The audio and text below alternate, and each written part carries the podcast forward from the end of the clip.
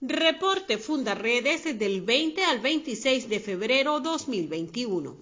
Amnistía Internacional pidió a la Corte Penal Internacional que incluya en su examen preliminar sobre crímenes de lesa humanidad en Venezuela las muertes de por lo menos 14 hombres entre el 6 y el 9 de enero del 2021 en la parroquia La Vega, en Caracas, por considerar que pudieron presentarse ejecuciones extrajudiciales. Erika Guevara Rosas, directora para las Américas de Amnistía Internacional, dijo que a pesar de las denuncias reiteradas de organizaciones internacionales y la valiente sociedad civil venezolana, estos crímenes continúan año tras año de la mano de una sistemática impunidad. Fundaredes cumplió el pasado 21 de febrero 19 años de labor en pro de la construcción de redes de tejido social y defensa de los derechos de los ciudadanos desde la denuncia, el empoderamiento, la visibilización, la investigación y la divulgación de temas y situaciones que pocos en el mundo se atreven a develar, lo que le ha permitido convertirse en referencia obligada de universidades, organizaciones y gobiernos. Una investigación desarrollada en Colombia da cuenta de la existencia de un video y decenas de correos de jefes del ELN y las disidencias de las FARC en Venezuela, los cuales evidencian alianzas con políticos y militares venezolanos relacionados con negocios para la compra de misiles en narcotráfico y hasta una guerra entre ambos grupos armados.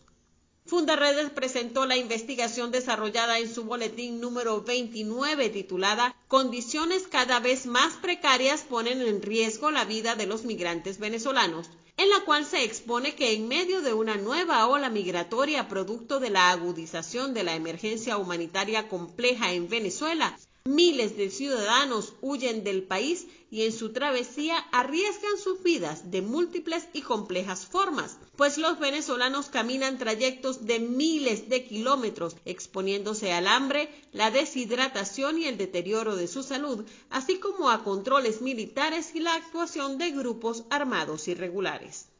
Fundaredes rechazó la expulsión de la embajadora de la Unión Europea en Venezuela, Isabel Brilante Pedrosa, por considerar que la funcionaria ha apoyado numerosas iniciativas de la sociedad civil y ha mostrado extrema sensibilidad frente a la emergencia venezolana.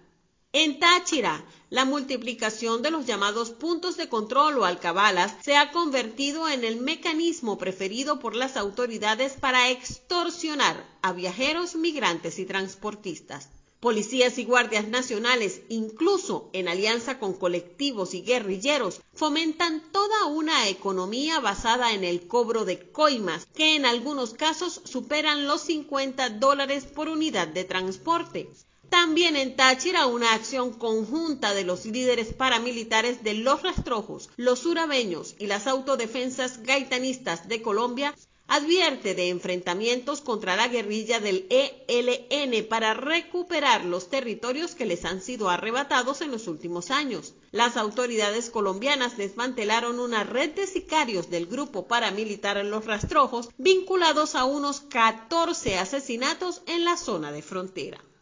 En Apure, un comandante de las FARC, conocido como Mandíbula, siembra el terror en la comunidad de Banco Largo, parroquia El Samán de Apure, municipio Achaguas de esta entidad. En entrevista con el portal de noticias Infobae, un habitante de la zona relató que el jefe guerrillero es inflexible con los dueños de finca, cobra vacunas y ejerce control total sobre las actividades agrícolas de las fincas de mayor producción. También denuncia el reclutamiento de jóvenes para las filas de la organización armada.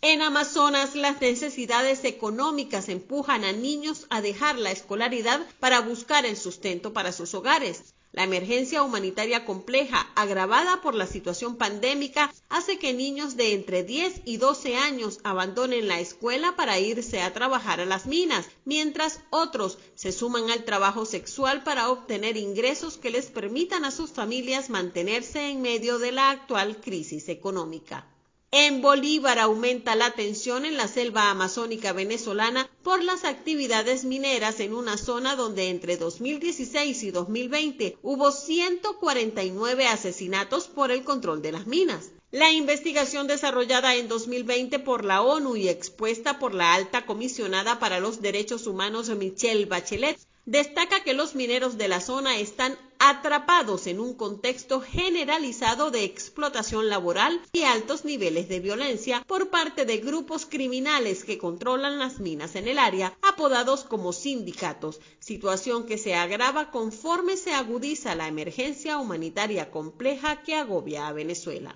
Comparte, ayudemos a vencer la censura en Venezuela. Consulta esta y otras informaciones en nuestro portal www.fundaredes.org.